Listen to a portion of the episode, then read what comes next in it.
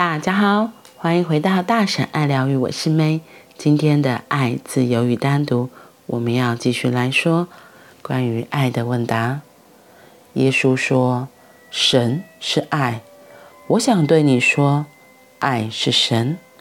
别去管神，爱会带你找到神，让自己常保有充足的勇气去经验爱，其他的一切都无需考虑。如果你所关注的是爱，对你来说，什么事都可能成真。首先，如果你不爱别人的话，请不要和他或她在一起，因为别因为一时的兴起，因为情欲的作祟，就和别人互动，却发现你心中是否升起承诺的渴望。你是否成熟到足以去经验一个深刻的探触？因为那样的探触将会改写你的一生。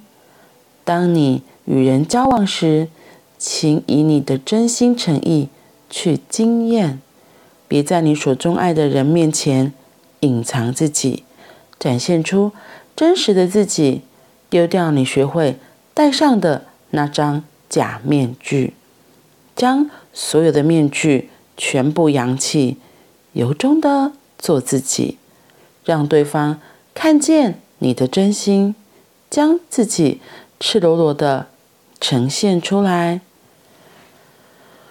相爱的人彼此不该有任何秘密，否则爱就不在了。所有的秘密都要先去。私密是政治性的，只有政客才会用这种手腕。它不该出现在爱中。两个人之间的一切应该开诚布公，无论心中有什么事，都应该让你钟爱的人知道。你们相互之间是完全透明的。逐渐，你将会发现。透过对方，你们进入了更高层次的融合。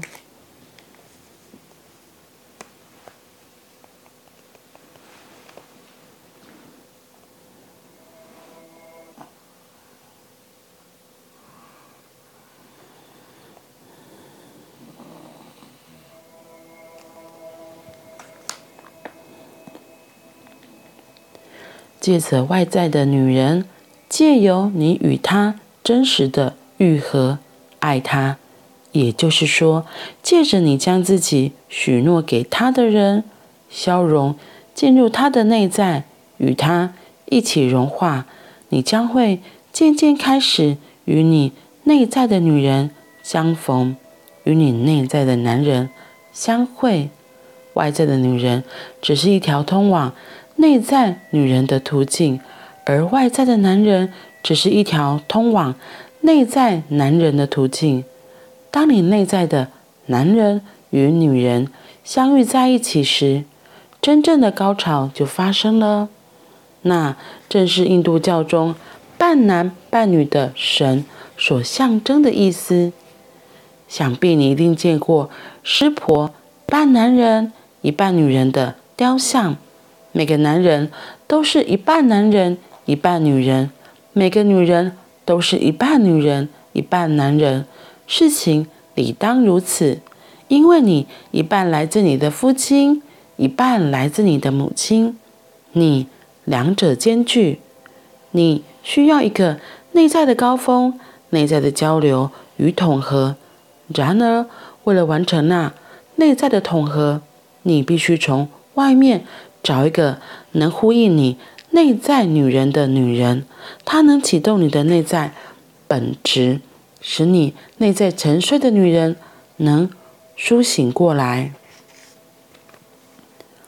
经由外在的女人，你必定会遇到内在的女人。对男人来说也是一样，所以长时间持续的关系是比较好的，因为内在女人需要一点时间。才能被唤醒。西方正在流行的打带跑式的爱情，对内在的男人与女人来说，并没有足够的时间可以苏醒过来，才稍微被触发而已，那个女人就走了，而下一个女人有着另一种震动频率，毋庸置疑的。要是你老是在换你的女人与男人，你会变得神经失调，因为许多事情、许多的声音会进入你的内在，那么多不同品质的感觉会使你不知所措。你不知道上哪里找到你的内在女人，那是难如登天的事，而且你还有可能沉迷于改变，你开始享受。换来换去的感觉，于是你迷失了。外在的女人只是朝向内在女人的途径，而外在的男人是找到内在男人的方式。终极的瑜伽与最终玄秘的统合发生于你的内在。当这件事发生的时候，你就能从男人与女人当中自由。你不再受制于男人与女人的性别，转瞬间你超越了，你两者都不是，这即是超凡圣人 （Transcendence） 的意思。这即是 Brahmacharya，翻译是禁欲独身之意，也可能是指超越性的人的意思。这时候你才能返璞归真。重新回到你纯净无瑕的圣洁，再次回归你原始的自信。奥修一直鼓励我们要去爱，先去体验爱，去经验爱，原来就只是为了跟我们自己内在的男人或是女人相遇。是啊，你看看呢，我们外表像我是女生。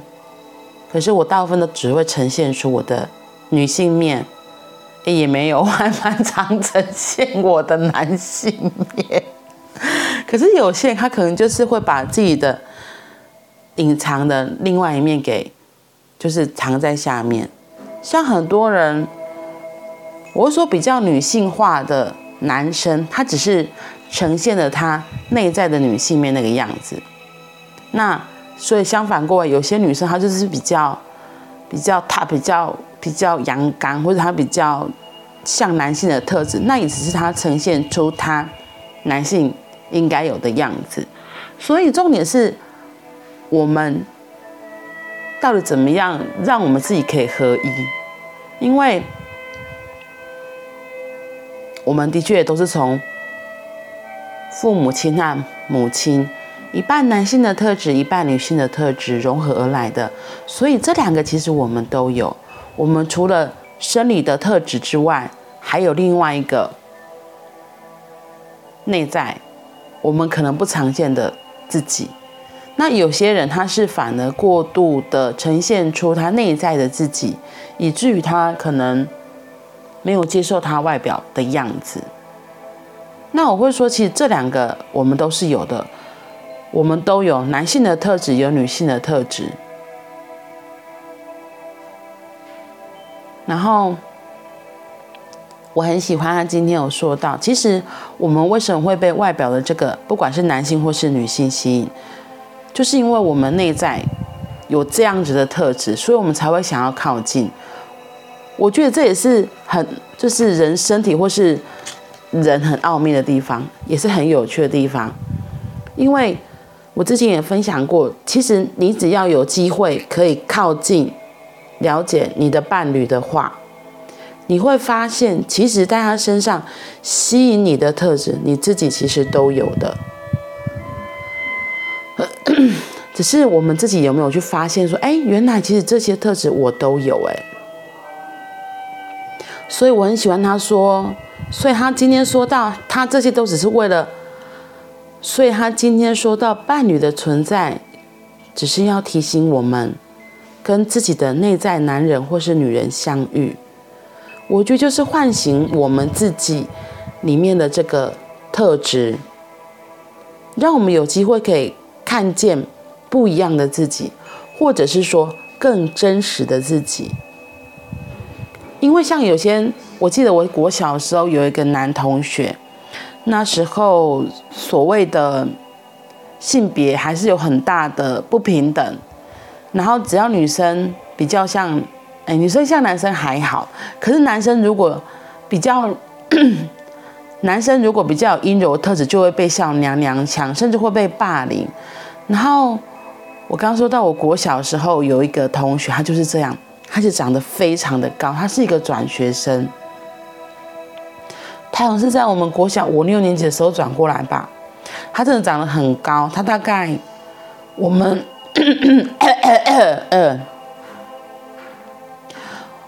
我印象。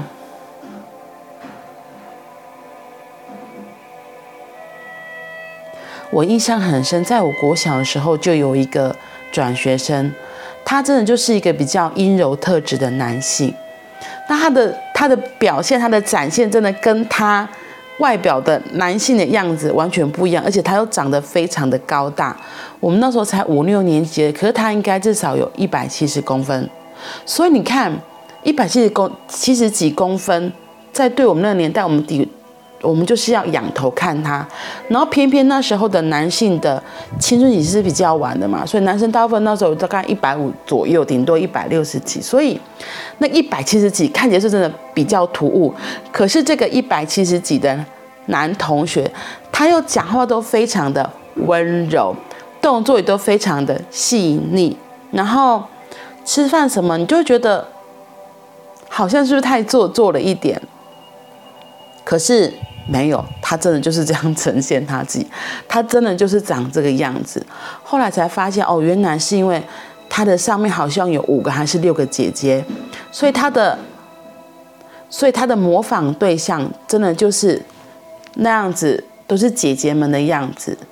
然后特别的是，他又是父母亲好像很晚才生到他，因为要想办法生男的嘛，所以父母亲都特别的宝贝他，非常的宠爱他。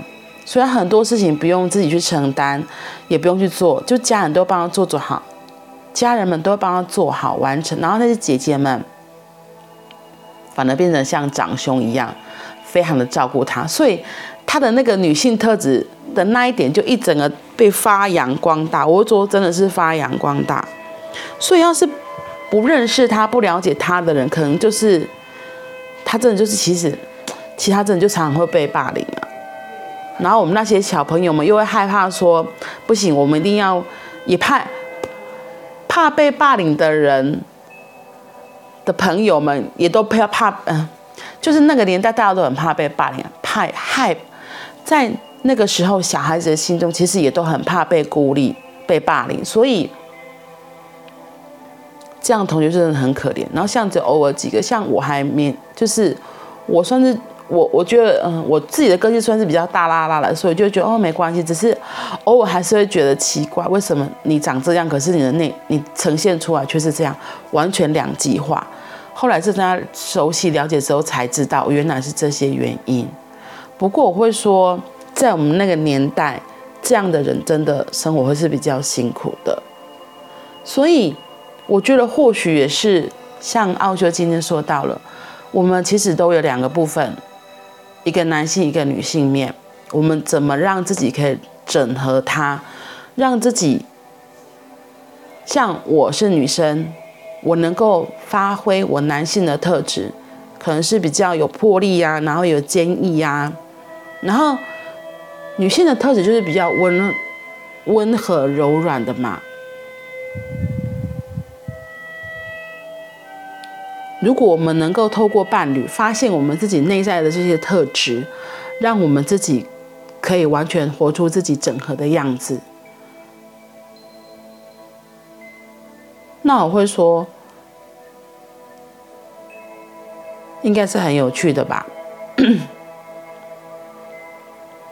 就是我们如果都可以如实接受，哎，对，因为我们的内在还有一个。男孩或者女孩有个男性面或是女性面，我们也能够真实的呈现这个样子。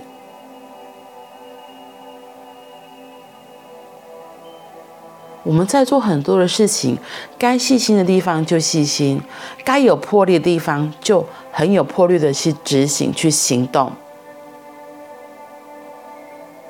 那我们生活在这个地球上，来玩这个生命的游戏，应该会有更不一样的光彩。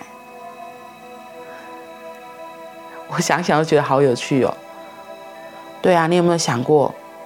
原来你的内在可能有什么样子一面是你不知道的。那伴侣就是一个很深的镜子。如果你觉得是照妖镜的话，那我会说，那是你还不接受你自己的一面，你还没有接受自己的某一部分。而且，所谓的照妖镜。妖不好吗？妖很厉害耶，妖有很多能力，它可以变换来变换去的。所以有时候别人为你贴上的标签，或是你为自己贴上的标签，你觉得不适用的，你也可以把它撕下来，换上自己想要的标签。然后伴侣这个诚实的镜子，的确可以让我们看见。的确是让我们看见很多我们没发现的自己。好啦，那我们今天就先分享到这里喽。